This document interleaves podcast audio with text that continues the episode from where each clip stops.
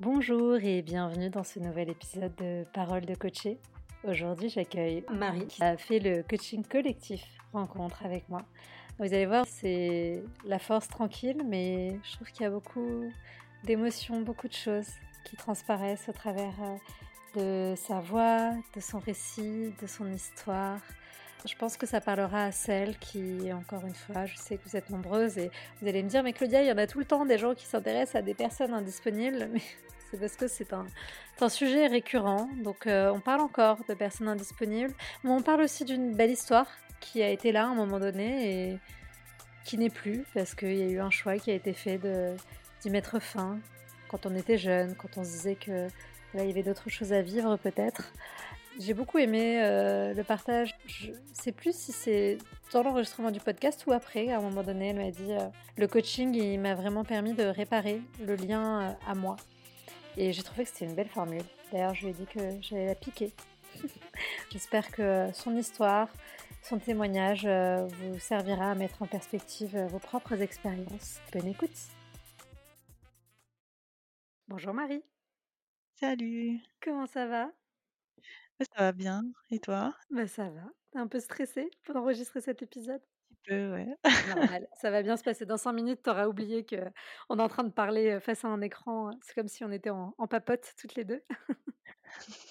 Merci d'avoir accepté, en tout cas, Marie, cette proposition de nous raconter ton cheminement amoureux, ton expérience dans le coaching collectif rencontre, sachant que toi, c'était il n'y a pas très longtemps, puisque c'était cette année.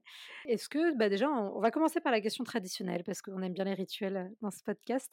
Est-ce que tu saurais nous raconter ton premier baiser et ou ton premier je t'aime, s'il te plaît? Je pense que je vais plutôt faire le premier je t'aime, parce que le premier baiser, j'avoue que j'aurais du mal à m'en rappeler en fait. Je suis pas sûre qui c'était, quand c'était. Non pas que j'ai eu des milliers d'histoires, surtout quand j'étais ado, mais mon premier je t'aime, c'était avec mon premier copain qui s'appelait qui s'appelle Arthur. Mmh c'était une très chouette histoire parce que c'était quelqu'un de très gentil. Enfin, c'est je... il est pas mort. Hein. Je parle au passé, mais c'est parce que je suis en train de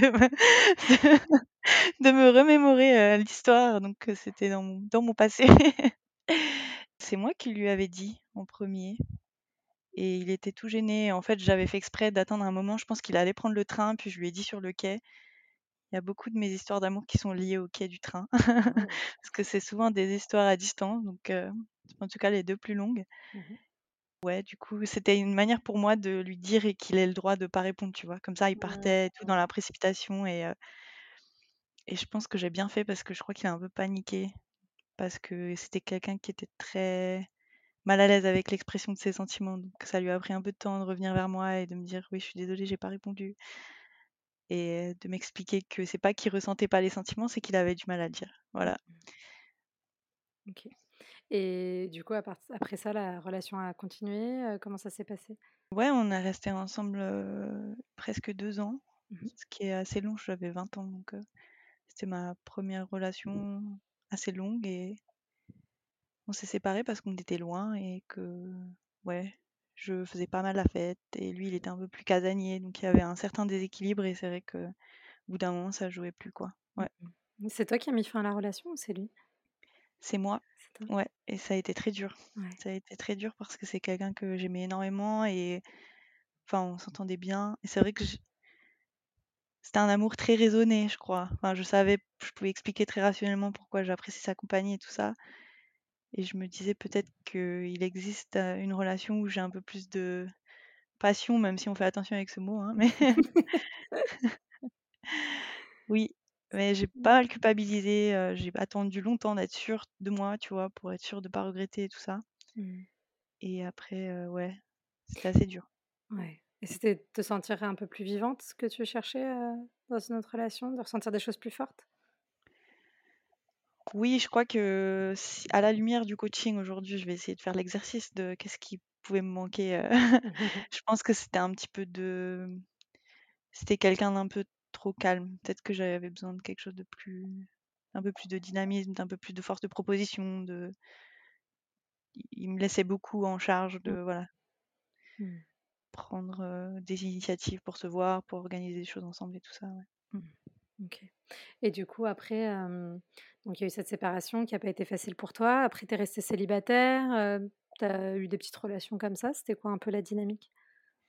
Après, j'ai enchaîné avec des personnes indisponibles mmh sans m'arrêter. Ouais. Après, c'était un schéma, un schéma qui s'est répété pendant de longues années où en fait, je crois que j'étais relativement bien toute seule. Je cherchais pas spécialement la rencontre amoureuse. Mmh et en fait, j'étais les histoires qui me sont arrivées, c'est des garçons qui venaient vers moi, qui faisaient pas mal d'efforts pour attirer mon attention, on va dire, parce que moi, j'étais pas dans cette dynamique et en plus, j'avais très peu confiance en moi, donc je voyais pas les signes, tu vois. pour moi, c'est difficile d'imaginer que quelqu'un s'intéresse à moi. Mmh. Du coup, je, je, le projetais pas dans mon environnement, donc ça me prenait des plombes de me dire ah oui, en fait, lui, il est, il s'intéresse à moi, quoi. Et ensuite, j'étais là, ah ok, bah pourquoi pas, allons-y et tout ça. Donc là, on faisait un date ou deux.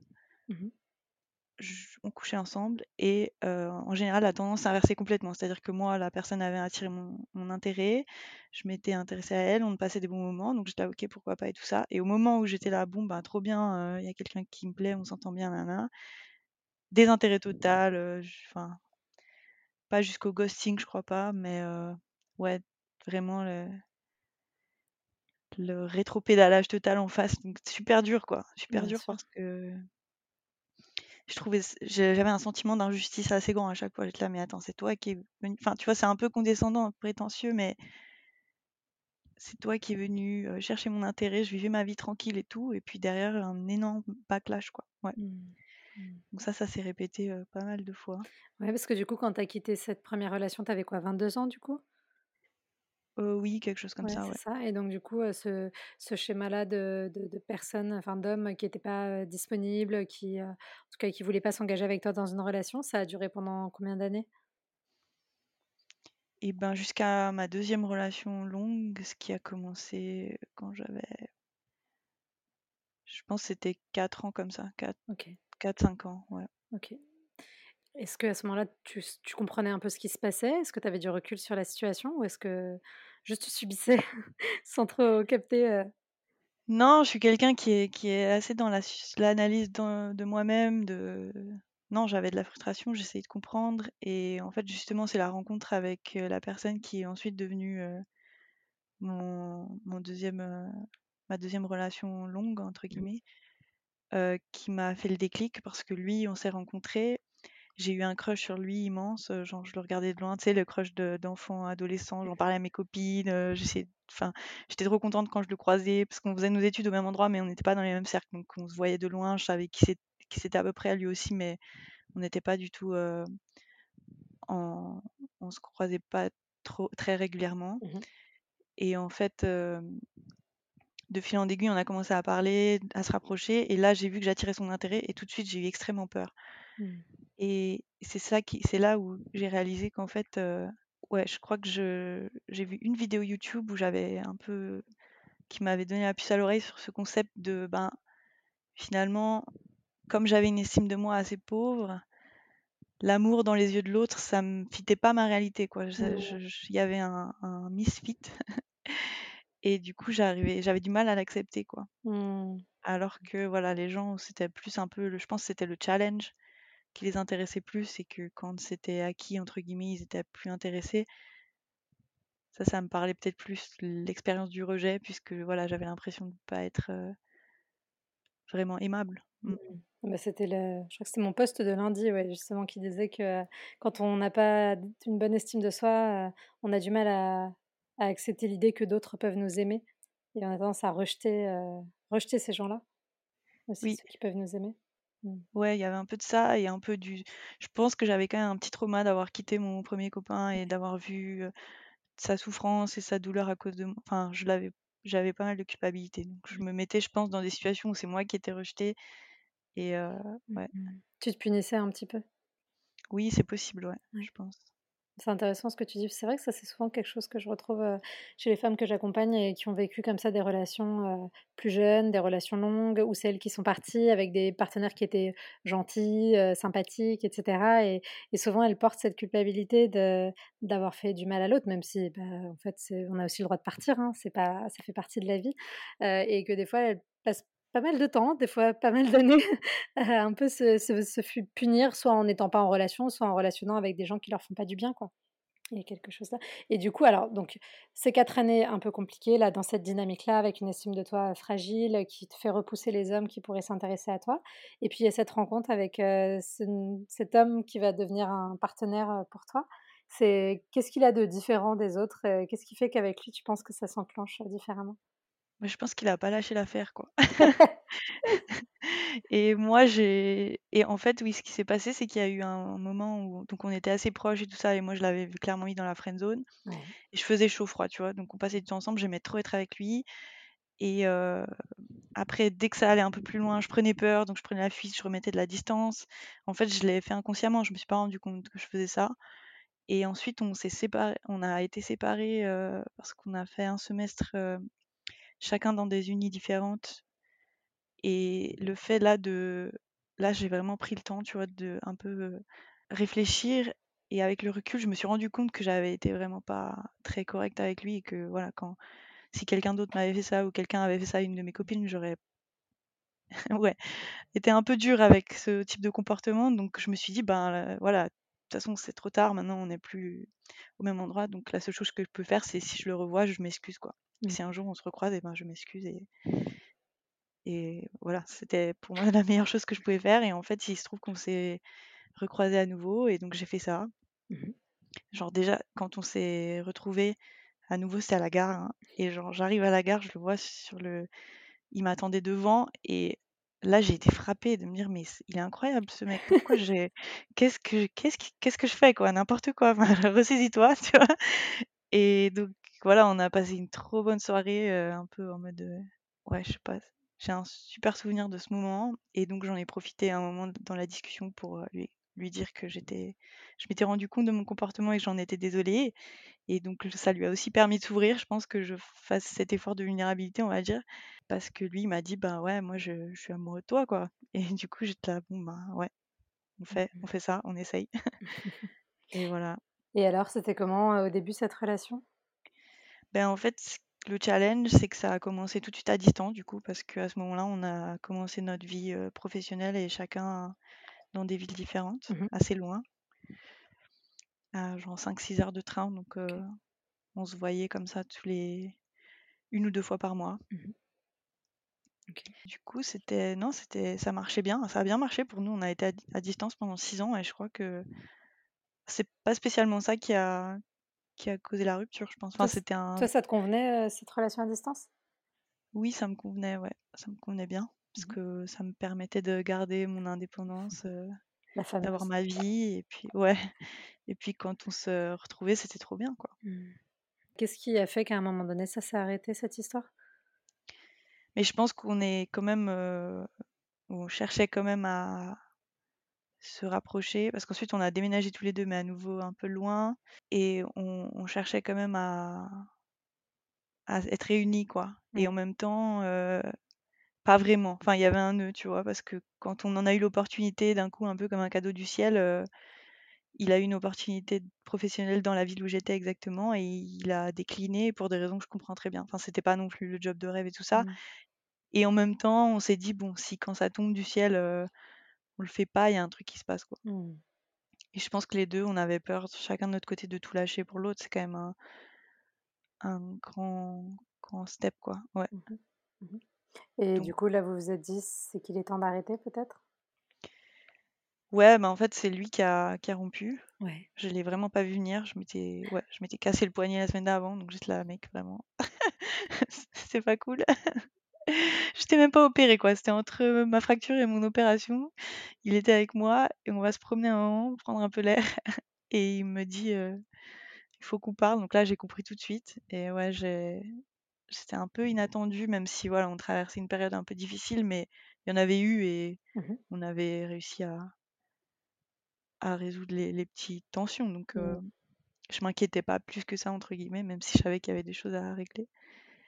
Mais heu, je crois que non, c'est qu'il, heu, bah, justement tous ces projets dont on parlait de potentiellement essayer de vivre ensemble et se projeter plus loin, il m'a dit: «En fait, j'arrive pas. Mmh. J'arrive pas à y aller, heu, ça le fait pas dans ma tête, quoi». Donc aussi assez dur, heu d'entendre ça, ouais. Mmh. Du coup, bon, ça a été un choc pour toi à ce moment-là, cette annonce. Est-ce que tu as vite, réalisé que, bah, finalement, toi aussi, tu avais peut-être du mal à à t'engager plus loin dans la relation? Ou est-ce que c'est resté à l'état du choc pendant un moment? C'est resté à l'état du choc pendant un moment. Ça m'a pris du temps, hein, de me remettre de cette rupture. Je pense que ça m'a pris bien une année. Mmh Moi, je crois que j'aurais été prête à y aller. C'est ça qui était un peu dur, c'est d'accepter que mmh. quelqu'un, il a pas voilà, il a plus envie. C'était ça, en fait, le message. Je pense que lui-même, il était pas hyper au clair sur ses raisons pourquoi il le sentait pas, parce que quand quelqu'un dit: «Je le sens pas», c'est un peu vague, hein. C'est juste la manière dont je l'ai interprété ensuite, c'est que oui, il avait plus envie d'investir cette relation, de faire des efforts pour, voilà, résoudre ces tensions qu'on pouvait traverser, ce genre de choses. Mmh. Du coup, c'est dur à entendre et en même temps, je me suis vite dit que je pouvais rien y faire. Enfin, je tu peux pas forcer quelqu'un à vouloir, s'investir avec toi, quoi. Mmh Bien sûr. Bah, j'imagine que malgré tout, au bout d'un moment, avec la distance, c'est peut-être plus difficile des fois de trouver l'énergie effectivement de réinvestir la relation, quand elle est pas nourrie comme ça, par les petites choses, du quand je dis du quotidien, on n'est pas obligé de vivre avec l'autre, mais en tout cas par, par une corporalité, par une incarnation aussi du corps de l'autre, de la présence, de de ces choses-là, quoi. Ouais, je sais pas, parce qu'en même temps, on a fait quand même 6 ans comme ça, ça s'est Mmh. hyper bien passé. On avait quand même des rituels et des choses quotidiennes, Et et c'est un peu comme d'ailleurs, si ouais, ouais, vas-y, vas-y, non, pardon. vas-y. Non, j'allais dire, c'est un peu Non, comme je si du jour au lendemain, il avait il avait complètement, il avait lâché la rampe, quoi. Ouais, il s'est passé quelque chose, mais c'est encore pas à 100% clair. C'est à nouveau quelqu'un qui est pas très Mmh. J'ai j'ai j'ai longtemps résisté à essayer d'avoir des explications plus Mmh. claires et à un moment j'ai lâché, et à nouveau j'ai compris par la suite que c'est pas qu'il avait pas envie, qu'il c'était pas pour me faire chier, c'est juste qu'il arrivait pas lui-même à savoir ou à aller explorer, les raisons pour lesquelles, il voulait que ça se termine, quoi. Mmh. Et mmh, ça s'est passé comment pour toi après cette rupture-là? Et ben, c'était un vrai down, hein, parce que je m'étais, ouais, cassé le poignet, rupture, j'ai habité dans un endroit très bruyant, bon ça reste des problèmes de riches, mais c'était à l'échelle de ma vie, c'était un très gros down. Mais en même temps, ça m'a servi d'électrochoc. Je pense que j'ai j'ai quand même vite senti une part de soulagement Mmh d'être, seule Mmh. à nouveau. Je sais pas comment j'ai fait, mais je crois que tout en portant le deuil de la relation, j'ai quand même assez vite rebondi et essayé de retrouver de la joie ailleurs, Mmh. voilà et accepter le le process aussi, les étapes et Mmh. célébrer les toutes petites victoires de quand, tu rentres chez toi et c'est la première fois que tu as pas envie d'appeler ton ex. C'est assez cool, ouais. Tu étais déjà en thérapie à cette période-là ou c'est quelque chose qui est venu après? J'étais déjà en thérapie, ouais, depuis un an, je pense. Mmh.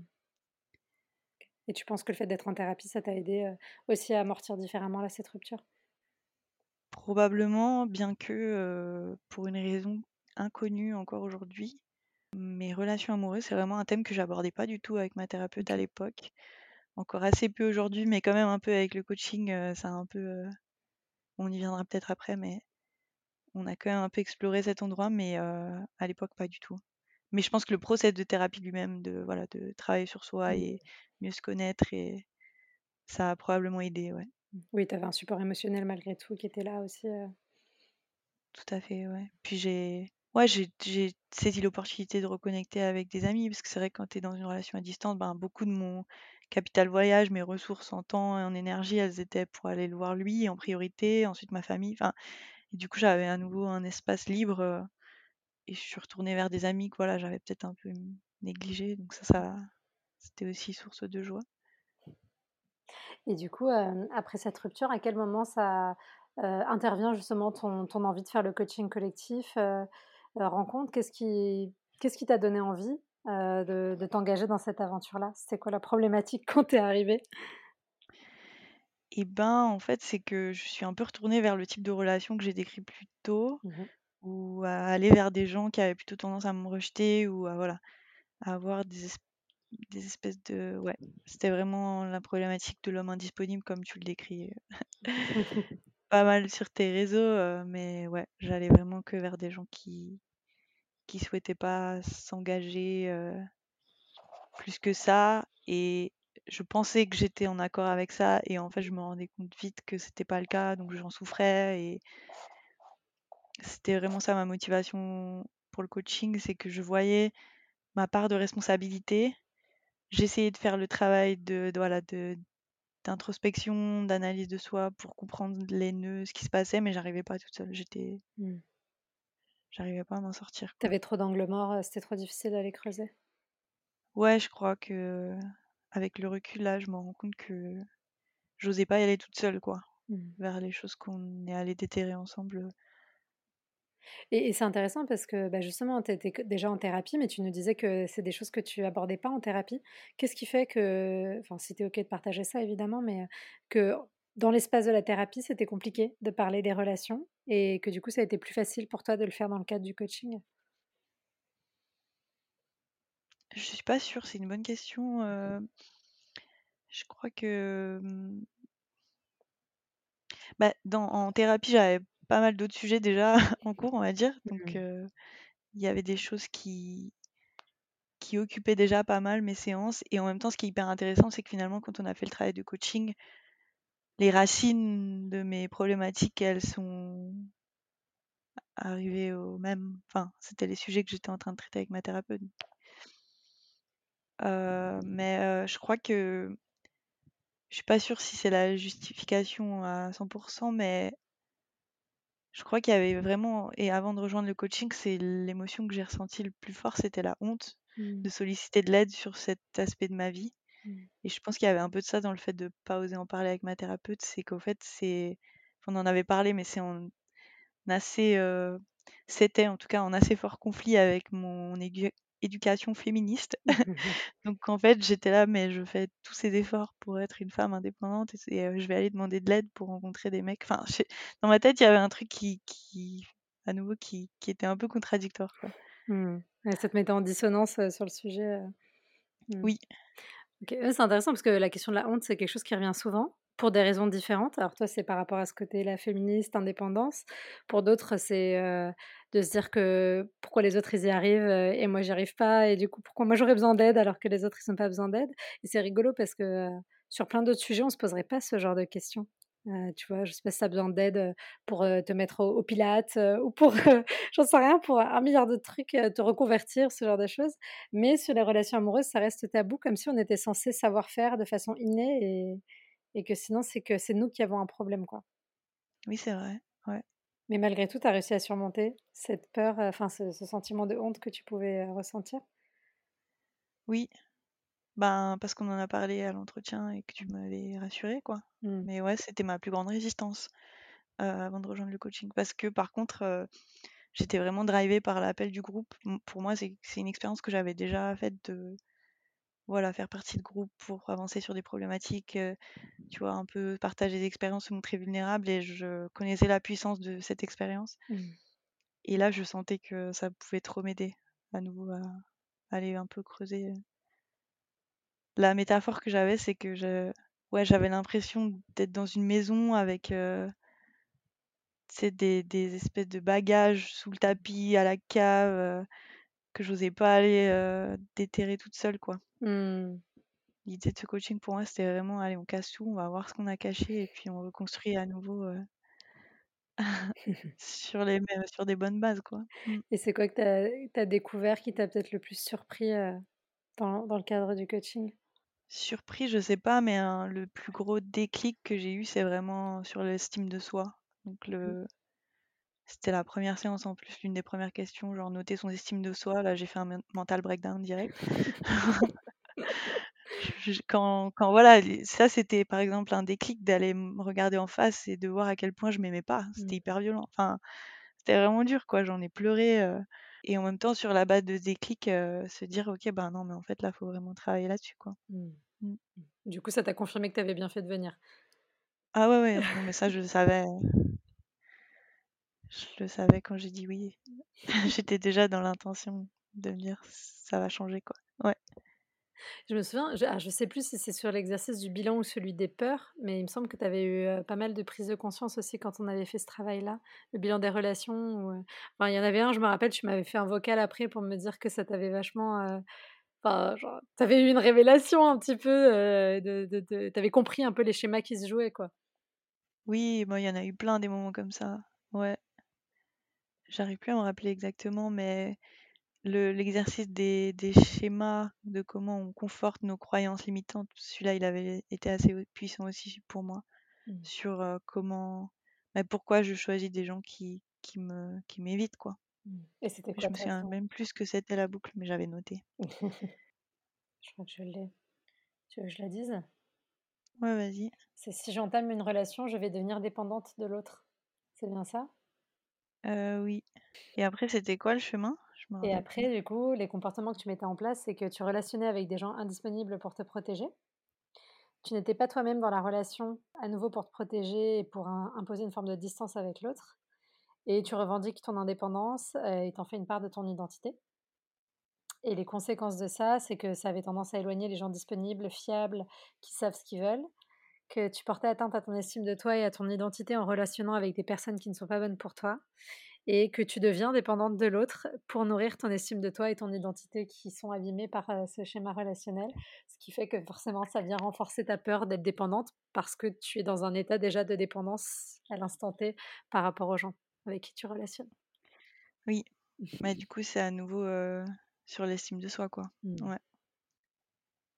Il y avait vraiment ce, puits euh, à combler et en même temps la peur, enfin la valeur indépendance qui est un peu en conflit avec le fait de compter tellement sur quelqu'un. Ouais. Ouais, mais c'est vrai que chez toi, il y avait, oui, cette peur de devenir dépendante, du coup, cette peur de s'engager quand même dans une relation construite. on sentait que finalement, ce mécanisme de choisir des personnes indisponibles, c'était vraiment ce qui te permettait de rester à distance de cette relation construite, d'un partenariat de vie qui, qui, te faisait peur pour diverses raisons, parce qu'il y avait la question de la dépendance, mais il y avait d'autres choses aussi derrière potentiellement. Mais oui. Et, et c'est important de s'en rendre compte parce que sinon tu passes toutes ces années à te dire que si tu n'y arrives pas, c'est parce que tu es nul, qu'on ne peut pas t'aimer, que tu mérites pas, que ceci, que cela, ça c'est le petit discours intérieur. Je pense que beaucoup de personnes se reconnaîtront dans ce discours-là. Alors qu'en fait, la réalité, c'est que tu es tellement convaincu par ce discours intérieur que indirectement, tu vas mettre en place des actions qui viennent confirmer ça. Quoi. Ouais, tout à fait. Mmh. Et c'est hyper intéressant parce que là, on jump au, présent du coup, mais aujourd'hui, je suis complètement dans la démarche de me questionner sur, voilà, mais en fait, est-ce que j'ai vraiment envie d'une relation engagée et longue? Genre, je suis même pas sûre en fait. Mmh et je pense que, voilà, en partie relationner avec des gens indisponibles, ça me protégeait de cette question mmh. Qui est un peu fondamentale. Ouais. Qu'est-ce que je veux vraiment? Ouais. Mmh. Mais c'est intéressant parce que c'est aussi, enfin voilà, l'idée du coaching, c'est pas à tout prix de vous dire vous allez trouver un mari, faire des enfants, acheter une maison en banlieue et avoir une voiture. Euh, Ce n'est pas l'objectif. L'objectif, c'est de vous réaligner avec vous-même pour avoir des relations qui soient plus douces, quelles qu'elles soient d'ailleurs, pas que amoureuses. Et puis, euh, et puis surtout, oser embrasser vos désirs. Que ce désir, ce soit de se marier et de faire huit enfants, ou que ce soit d'avoir une relation pas forcément un partenariat de vie, une relation pas trop engageante avec quelqu'un avec qui tu vis pas, c'est aussi ok en fait. L'important c'est juste de faire les choses pour les bonnes raisons, pas de faire les choses parce qu'on a peur, mais de les faire parce qu'on a envie. Oui, mais c'est très juste et ça marche bien. cool. non, mais c'est exactement ce qui s'est passé pour moi. C'est ouais, les, les, vraiment les déclics, les clés de l'apprentissage, pour moi, c'était bah voilà, ce déclic de OK, il faut améliorer mon estime de moi, nourrir mon estime de moi. Et ça passe par une meilleure connaissance de soi. Mmh Donc voilà, être attentive à mes émotions qui me guident sur mes besoins, définir mes valeurs et les nourrir. Là, je suis en plein dedans et franchement, ma vie, elle est, ma qualité de vie, elle a vraiment augmenté. Et mmh. d'ailleurs, les gens me le disent autour, genre, t'as l'air, ça se voit apparemment, donc c'est trop bien. J'y pensais en fait avant qu'on enregistre, mais je me disais c'est fou parce qu'en fait finalement ce coaching pour moi il m'a il a eu presque l'effet inverse entre guillemets, c'est-à-dire que enfin déjà la rencontre qui s'est passée c'est la rencontre avec moi-même, même si c'est un peu gnangnan, mais enfin tu vois c'est voilà réparer ce lien à soi quoi, c'était vraiment ça l'enjeu chez moi. En fait je donne beaucoup moins de poids aux relations amoureuses aujourd'hui depuis le coaching. C'est fou quand même, je trouve.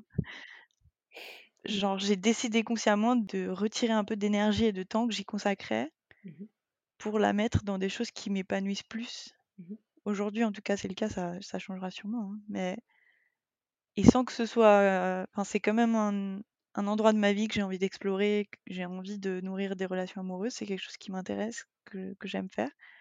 Mais j'y mettais beaucoup trop d'enjeux, beaucoup trop de poids. Mmh. Et c'est pour ça aussi que j'étais un peu dans un dans un blocage parce que ça me nourrissait pas et en même temps, ben, j'investissais pas d'autres d'autres endroits de ma vie. Euh, du coup, je- j'étais un peu dans un cercle vicieux. Alors que là, le fait de, de mettre, d'y mettre un peu de recul, en fait, ça apporte beaucoup plus de légèreté et de joie dans cet endroit. ouais. Trop bien, c'est ce qu'on aime, la légèreté et la joie. C'est parfait. J'aime beaucoup le réparer le lien à soi. Je vais te le piquer. Si tu le vois passer en story, c'est Pas de je problème. penserai à toi à chaque fois que je l'ai fait. Avec Non, mais grand c'est une plaisir. belle, c'est une belle formulation, effectivement. Et encore une fois, hein, il ne s'agit pas de se dire qu'il y a besoin de réparer à 100% pour être dans une relation, mais un début de réparation qui permet de prendre du recul comme tu l'as fait et qui permet en fait, en fait, c'est un début de réparation qui permet de prendre le recul nécessaire pour choisir des partenaires qui vont nous permettre de continuer cette réparation et non pas des partenaires qui viennent réabîmer le lien à soi. En fait. C'est ça qui est hyper important. Tout à fait, ouais. Et, euh, et voilà, et c'est bien parce que là aujourd'hui tu cultives euh, bah, les choses qui te manquaient jusqu'à présent. Tu nourris tes besoins, tu nourris tes valeurs et tout. Et puis peut-être que dans quelques mois, euh, tu auras envie d'aller vivre une autre expérience. En fait, il faut voir le, le- le couple comme une expérience de vie parmi d'autres. Comme le fait de faire des enfants, comme le fait, je sais moi, de faire un tour du monde ou de partir vivre. Enfin, voilà, il y a des expériences de vie qui sont différentes et il y a des moments où on en vit certaines et il y a des moments où on en vit d'autres et c'est aussi OK, quoi. Ouais. pour euh, dédramatiser ça. Et maintenant, tu arrives à en parler euh, en thérapie de, de ces sujets-là? Et ben, en fait, euh, pendant le coaching, j'avais mis ma thérapie en pause parce que je me sentais pas trop de gérer les deux en même temps. Et c'est, Ouais. je pense que j'ai bien fait. Et j'ai repris ensuite. Et c'est là où je trouve que c'est assez, j'ai trouvé assez complémentaire parce que finalement le coaching c'était très ciblé, un peu plus pratique. Enfin, il y a, y a une vraie démarche, il y a ton travail derrière avec une- un process quoi et des exercices euh, voilà pour avancer. Avec ma thérapeute, on en a parlé en effet, et là on a pris le temps voilà d'aller creuser peut-être un peu plus en profondeur certains sujets qui avaient émergé pendant le coaching, faire des liens avec euh, bah, les autres choses qu'on abordait déjà. Donc euh, pour moi, ça a été hyper complémentaire les deux. Ouais, Cool, c'est trop bien. ouais. ouais. Mm. Non, mais c'est important de souligner cette complémentarité. Hein. C'est pas du tout euh, l'un qui remplace l'autre. Pour celles qui ont déjà fait de la thérapie, ça vient rajouter une autre dimension, euh, soit pour enfin aborder le sujet quand on n'a pas osé le faire, soit pour l'aborder sous un autre angle quand des fois ça fait dix ans qu'on en parle et que ça bouge pas. Ça veut pas dire que c'est pas utile la thérapie. hein. C'est juste que des fois on est dans un dans une impasse et ça arrive. Et puis pour celles qui n'ont jamais fait de thérapie, euh, ça permet de de- d'engager un travail sur soi, le coaching, de façon peut-être des fois un peu moins impressionnante que la thérapie. On se dit, Oh, je vais y mettre un pied, je vais jamais en ressortir, quelle histoire. oui, c'est vrai. Donc euh, c'est plus important. Et, et du coup, au niveau du groupe, dans ce que toi, tu étais venu chercher dans la dynamique de groupe, tu as réussi à le trouver dans le, dans le coaching? Oui, tout à fait. Ouais, c'était. Ouais, j'ai pas mal l'habitude de ce genre de. Je le cherche euh, consciemment parce que je sais que ça m'apporte beaucoup, euh, moi, de partager des expériences dans des cercles, voilà, où on ose se mettre un peu vulnérable et ça m'aide beaucoup. je pense que c'est personnel, hein, mais j'en ai profité. le fait d'avoir cet espace, que ce soit les, les calls ou même la conversation, elle est encore active aujourd'hui. On s'envoie des nouvelles, donc c'est non, c'est assez puissant, ouais. Mm. Hum, Trop bien, je suis trop contente. Ça me fait plaisir quand je vois que vous avez avancé. euh, Et pas forcément en plus avancé dans le sens où vous pensiez aller. Ça veut dire qu'on a vraiment bien travaillé. Oui, oui, c'est ouais, c'est c'est vrai que ce recul, euh, bon là, ça fait six mois, je pense Ouais. qu'on a commencé. C'est il y a énormément de choses qui ont bougé pour moi et je me sens ouais, ma qualité de vie, elle a vraiment augmenté à fond. J'identifie que c'est grâce au coaching, pas que, mais c'est un, c'est un- un gros pilier. Ouais, c'est vrai que je suis surprise de, de me dire, ben finalement, euh, le résultat de tout ça, c'est que pour l'instant, je suis bien seule et, et je crois que j'ai envie de rester comme ça un petit moment encore. On verra. Ouais. bah, si tu arrives à apprécier ça, tu apprécieras d'autant plus quelqu'un qui te fait du bien aussi. Et du coup, tu pourras choisir quelqu'un qui ne te tire pas vers le bas, puisque tu n'auras pas envie de gâcher cette belle énergie. Donc, c'est trop cool. J'espère, j'espère. c'est trop chouette. Je suis trop contente de, toutes ces, de toutes ces avancées là pour toi. Et tiens, on va finir avec la question habituelle. Qu'est-ce que tu dirais à la petite Marie là, qui a 13-14 ans, qui s'apprête à commencer sa vie de post-adolescente, sa vie de femme? Qu'est-ce que tu auras envie de lui dire pour essayer de l'aiguiller dans sa vie amoureuse? Dans sa vie amoureuse? Je sais pas, ça m'émeut de penser à ça. C'est vrai? Ouais, je sais pas qu'est-ce que je lui dirais. Pour sa vie amoureuse spécifiquement Ouais, je quel sais pas, conseil Bah, c'est aime-toi d'abord, hein, je crois. C'est vraiment ça, c'est mmh. ouais, va pas chercher dans chez les autres, ce que tu peux d'abord t'apporter toi, quoi. Trop bien, super. Merci beaucoup Marie. Mais je t'en prie, merci à toi. Merci à vous pour votre écoute. J'espère que ce format vous a plu et je vous dis à très vite pour un prochain épisode.